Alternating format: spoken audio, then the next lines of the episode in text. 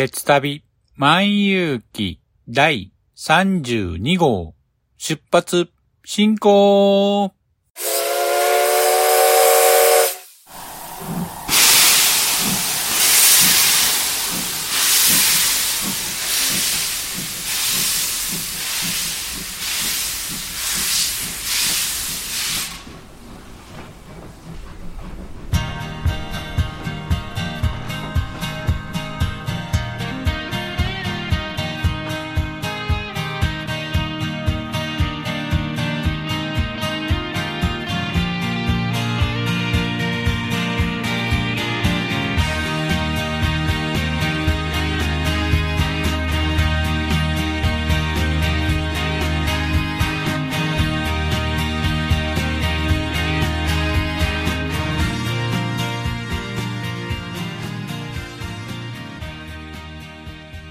毎度ご乗車ありがとうございます。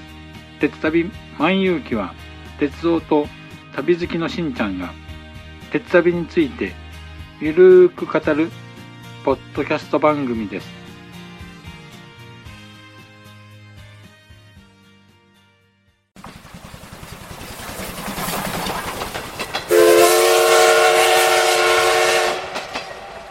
鉄旅万有記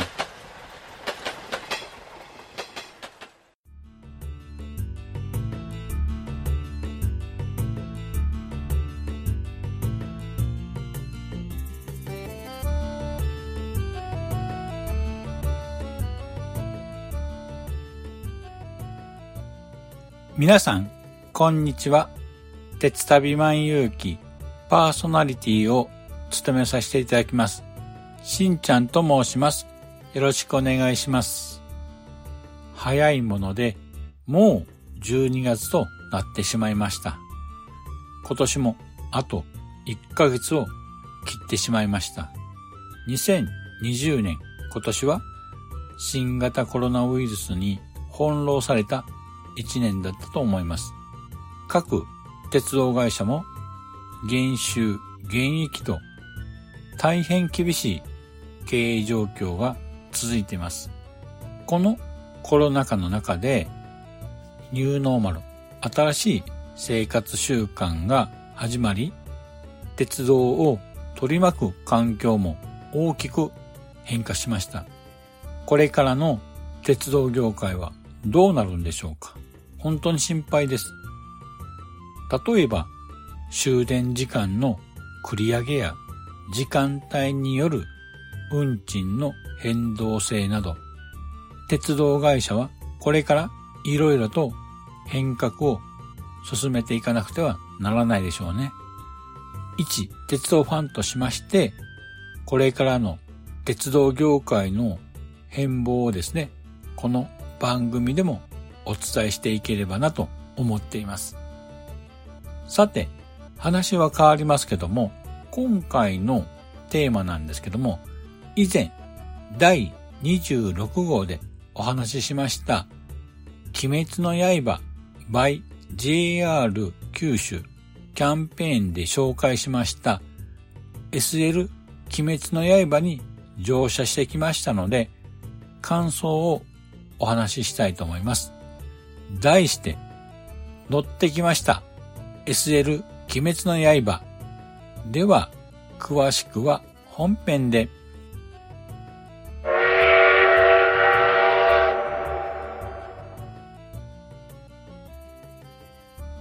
では、本編です。今回は SL 鬼滅の刃に乗ってきましたので、その時のお話をしたいと思います。題して、乗ってきました。SL 鬼滅の刃。さて、去る11月1日に、現在上映中の鬼滅の刃無限列車編のコラボ企画として JR 九州が普段は観光列車 SL 人吉として熊本から人吉間の被殺線の運行する8620系蒸気機関車をこの度ナンバープレートを特別に無限と変更して、熊本駅から博多駅間を SL 鬼滅の刃として臨時運行するということなので乗車してきました。まずダイヤなんですけども、熊本駅を朝の8時35分発で途中停車駅は久留米駅に11時23分着、35分間停車しまして、11時58分発となります。次に、鳥栖駅に12時9分着で4分間停車し、12時13分発で終点の博多駅13時4分着となります。乗車時間は4時間と29分となります。SL 鬼滅の刃は全席指定の快速列車で料金は乗車運賃が2170円。そして指定席券が840円となり合計3010円となります。さて、早速ですけども、乗車時のお話をしたいと思います。始発の熊本駅が8時35分発ということで、私の住んでいる関西から始発の新幹線に乗ったとしても間に合わないので、まず熊本駅近くのホテルにですね、前日から泊まることにしました。当日は SL 鬼滅の刃の入選シーンを撮影したかったので、朝8時前には熊本駅に到着したのですが、コンコースにはすでにテレビ局や新聞社などマスコミをはじめ、鬼滅の刃ファンと思われるコスプレイヤーさんなど、すでに混雑していました。そこで急いでですね、ホームの方に移動したんですけども、予想はしていたんですけども、老若にゃんにょ、たくさんの人がまだかまだかと SL 鬼滅の刃の到着を待っていました。だいたいこういった臨時列車の運行の際に集まる見物客、ギャラリーというのは大きな一眼カメラを持った鉄道ファンなのが多いんですけども、今回はスマホを持った子供連れのファミリー層が多い印象を受けました。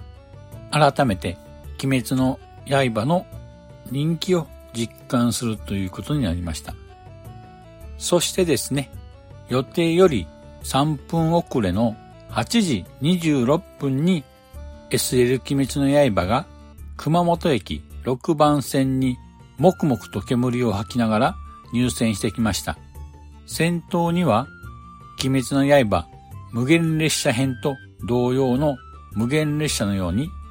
無限のプレートが付き、これはまさしく無限列車でした。SL 鬼滅の刃がホームに到着すると待ちに待った人々のテンションは上がりまくりでたくさんの人がこぞって SL 鬼滅の刃の撮影を開始しました。黒山の人だかりとはこのことですよね。すごい密状態で、ちょっとやばいっていう風な感じはしたんですけどね。車両の外観なんですけども、先ほどもお話ししたように、先頭には無限のプレートがついていまして、他にもですね、客車の側面には行き先表も今回の運転に合わせて SL 鬼滅用の特製のものが付けられていました。ここまで徹底しているとは思いませんでした。私はとりあえず入選シーンの撮影が終わりましたので、早速車内へ乗り込みました。車内はですね、SL 人吉の客車のままかなと思ってたんですけども、いろいろと鬼滅の刃仕様に変わってました。まず、車内の壁にかけられている小さなフォトフレームがあるんですけども、これがですね、今回、鬼滅の刃の各キャラクターの衣装と同じ柄に変わっていました。例えば炭治郎であれば、黒と緑の一末模様とか、善逸ならば、黄色のグラデーションに三角の模様が入ってるとか、あとそうそう、鱗滝さんの柄もありましたね。ここらなんかさすが分かってるなーっていう感じでしたね。あとですね、2号車のビュッフェ、まあ、売店ですね。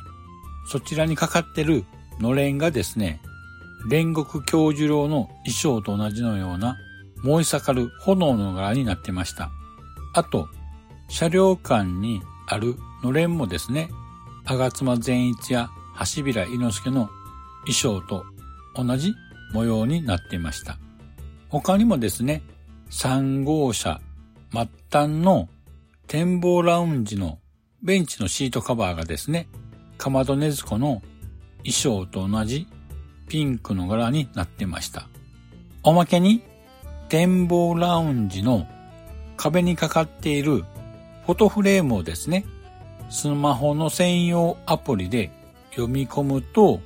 鎌田炭治郎や根津子、橋平伊之助、吾妻善逸の各キャラクターの AR がスマホの画面上に現れまして、そうすると各キャラクターと一緒に写真が撮れるんですね。こういった演出には、鬼滅の刃ファンにはたまらないですよね。あと、3号車には、乗客が自由に本を読める SL 文庫というのがあるんですけども、通常の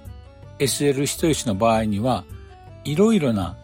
絵本や書籍が置いてあるんですけども、今回の SL 鬼滅の刃では、なんと、鬼滅の刃のコミックと少年ジャンプが置いてありました。こんな粋な計らい誰が思いついたんでしょうかね。もうほんと賞賛に値しますよね。SL 鬼滅の刃に乗りながら、鬼滅の刃のコミックで無限列車編を読むなんて、こんな夢のようなイベントってあるでしょうかん？これは夢？もしかすると鬼による血気術かもしれませんね。と思うくらい夢のようなファンの心をつかむ演出ですよね。またですね、車掌さんの制服も通常の JR 九州の違って、鬼滅の刃無限列車編と同様に大正時代の制服となってます。それでですね、その車掌さんが各座席を巡回することがあったんです。こ、ここれは、やばいみんな気をつけろというふうに思うんですけども、なぜかというと、これは映画なり原作漫画を読んでみてください。こういった憎い演出があるなんて、JR 九州さん、やりすぎですよね。あ、そうそう。1号車の展望ラウンジでは、鬼滅の刃の限定グッズの販売もあったんですけども、販売前直後から長蛇の列ができてまして、車内がですね、えらいことになってました。さらにビュッフェでは SL 鬼滅の刃のコラボ特製弁当の予約を受け付けていて、久留米駅から特製弁当を積み込んで販売もしていました。もうここまで来るとですね、至れり尽くせりで、さすがおもてなしの心がわかってる JR 九州だなっていうふうに思いました。さて、SL 鬼滅の刃が運行する鹿児島本線の沿線には多くの見物客が詰めかけていました。列車に向け手を振ってくれる仕方や写真を撮影している鉄道ファンなど多くの方が詰めかけていました。そうですね。鹿児島本線を SL が走ること自体が珍しくて鉄道ファンはこぞって撮影に集まるでしょうが、そこに輪をかけて、鬼滅の刃の無限列車が走るとなるとですね、鬼滅の刃ファンも見物に集まり、そりゃあもう、そうなるのよな、っていう感じですね。今回ですね、SL 鬼滅の刃は運転速度が遅いため、後続の列車に抜かれるためにですね、数多くの駅でドアが開かない運転停車というのが行われてました。その都度、駅ではホームにいるたくさんの方々が SL 鬼滅の刃の写真を撮影していました。しかし、SL 鬼滅の刃の乗客なんですけども、運転停車ではドアが開かないので降車して写真を撮影することができないというもどかしさというかね、とても悔しい思いをしました。そうこうしてるうちに SL 鬼滅の刃は最初の停車駅、久留米駅に到着したんですけども、久留米駅では35分間の停車があるので、ようやく営業停止ということで、急いで下車をして、機関車の撮影を行おうと向かったんですけども、ホームにはですね、すでにたくさんの見物客がいまして、押し合いへし合いしながら写真撮影となってしまいました。それにですね、なんと熊本駅で見かけたコスプレイヤーさんまでいました。ん？まさか新幹線で先回りをしたのかな？と思ったんですけども、35分間の停車時間もあっという間に過ぎまして、11時58分には久留米駅を発車し、次の停車駅、鳥栖駅へと向かいました。鳥栖駅でも大勢の見物客がいたんですけども、停車時間が短かったので、私はあまり下車をすることなく、座席からホームを見ていたんですけども、久留米駅同様に、たくさんの方が写真を撮影していました。鳥栖駅では4分間の停車の後、12時13分発で終点の博多駅へと向かいました。SL 鬼滅の刃はだんだん都心部に近づくにつれ沿線の見物客も増える一方で煙を吐きながら走る SL が都会のビルの合間を走る姿は非常に珍しく感動的なものがありました。乗車してる私にはね、見ることができなかったんですけども、これもですね、見たかったなというふうに思ったんですけども、乗れること自体がラッキーだったんで、ここはぐっと我慢ですよね。それに少し気になったんですけども、今回の SL 鬼滅の刃の運行に際して、やはり蒸気機関車なので、万円の問題も心配されたんですけども、沿線の住民の方々の理解もあって、今回実現したんでしょうね。そして SL 鬼滅の刃はついに帝国の13時5分に博多駅に無事到着となりました。ホームにはこれでもかっていうくらいびっしりと見物客がいまして、もうびっくりです。おまけに向かいのホームにもたくさんの人がいまして、これだけですね、人が集まると事故が起きないかと非常に心配になってきました。もちろんですね、ホームには警察官などがいまして、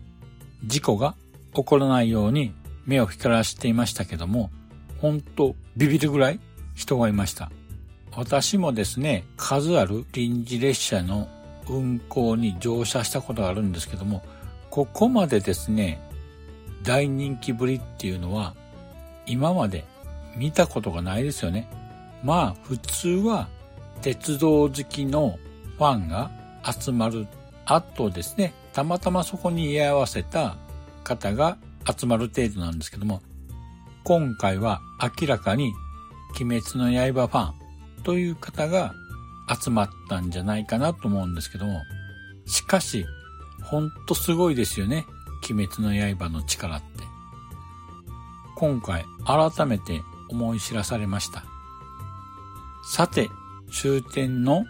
博多駅に到着しまして、名残惜しいんですけども、SL 鬼滅の刃から下車をし、ホームに降りまして、最後に改装する SL 鬼滅の刃を見送ろうと思ってたんですけども、ちょうど先頭車両の前にいたんですけども、改装がですね、なんとバックで動き出したんですね。あ、そうそう。博多駅には機関車を方向転換するための回転台がないんです。なので、今回は最後尾に連結したディーゼル機関車 DE10 型で牽引し、そのままバックで熊本駅へ回送となるのでしょうね。ということで SL 鬼滅の刃の鉄旅が無事終わりました。約4時間半の列車旅ではあったんですけども、乗ってる間、非常に楽しく過ごせましたので、あっという間でしたね。乗って楽しい列車旅っていうのは、こんなんだなぁというふうに実感しました。今回、元となった SL 人吉が、鬼滅の刃の無限列車として、無限のプレートをつけて走るだけでも嬉しいんですけども、行き先表や車内の装飾、それに車掌さんの制服まで、鬼滅の刃バージョンという風になっていまして、ここまで徹底してくれたら、鬼滅の刃ファンとしては、もう言うことないですよね。この SL 鬼滅の刃なんですけども、残念ながら惜しまれつつも11月23日で運行は終了してしまいました。JR 九州は他にもですね、いろいろな観光列車を運行していますけども、また SL 鬼滅の刃を運行してほしいなというふうに思っているんですが、今回 SL 鬼滅の刃の元になった SL 人吉なんですけども、SL 人吉が普段運行している被殺船が残念ながら今年2020年7月の豪雨災害で長期間の運休が余儀なくされています。このままですね、SL 人吉が運休するならば定期的に SL 鬼滅の刃として運行してもらえると、鉄道ファン、並びに鬼滅の刃ファンとしては非常に嬉しいんですけども、どうですかね ?JR 九州さん、また運行してもらえないかなまいずれにせよ、この人気が続くようであれば、またいつか SL 鬼滅の刃として走ってくれるでしょうね。わずかな希望を持ってその日が来るのを待ちましょうか。ということで、今回の SL 鬼滅の刃のお話はこれで終わりにしたいと思います。では、エンディングです。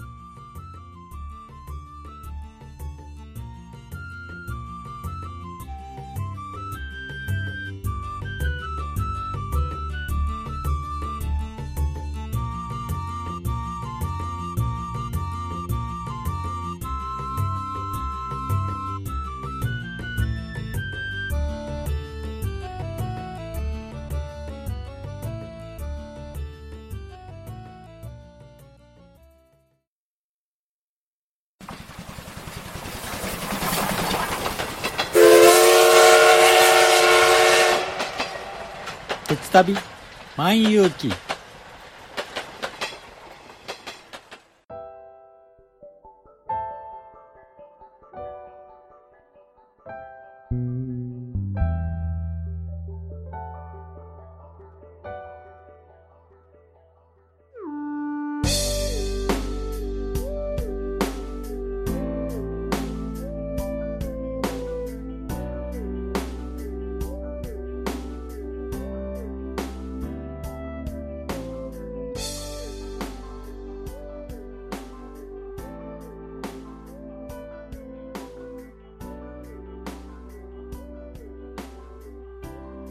では、エンディングです。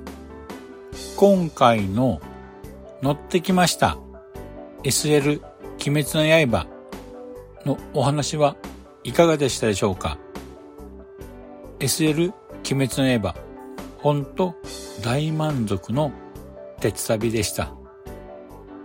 JR 九州さんのこだわりがビンビン伝わってくる SL 鬼滅の刃でしたね。今回の鉄旅なんですけども、SL 鬼滅の刃乗車以外にも、デジタルスタンプラリーや AR スポットを一部ですが、回ってきました。今回ですね、文字港駅の鎌田炭治郎と三隅駅の吾妻善逸のデジタルスタンプラリーと AR スポットには行ってきました。特に文字港駅の鎌田炭治郎は文字港駅の駅舎自体がレトロチックなので AR で鎌田炭治郎と文字港駅を一緒に撮影しても違和感がね、全然ないんでね、お気に入りの写真を撮ることができました。あとですね、博多と長崎間を運行する885系の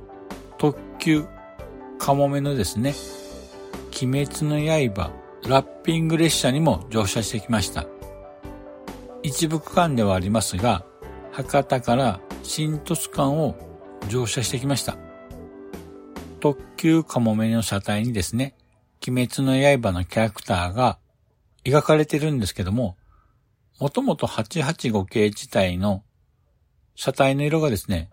白いんですね。そこに鬼滅の刃のキャラクターが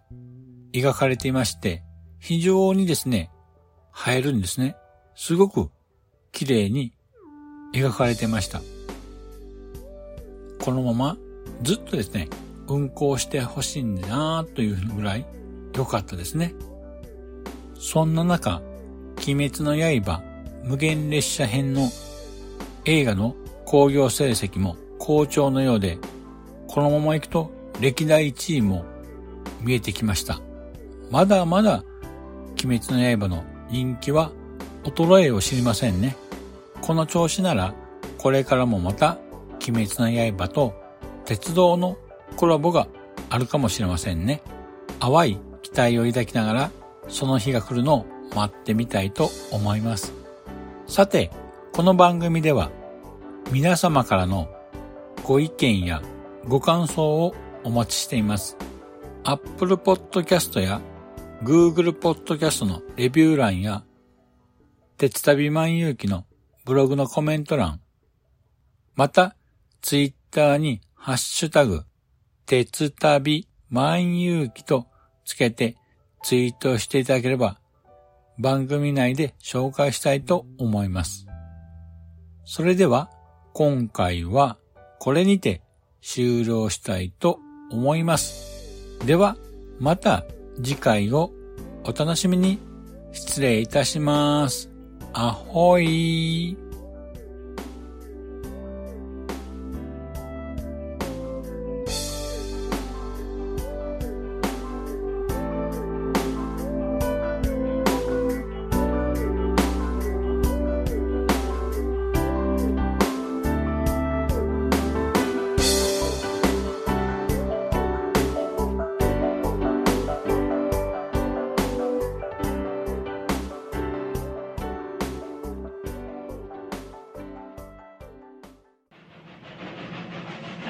ご乗車お疲れ様でした。まもなく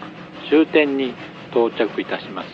くれぐれもお忘れ物のないように今一度お手回り品のご確認をお願いいたします。ではまたのご乗車を心よりお待ちしております。ありがとうございました。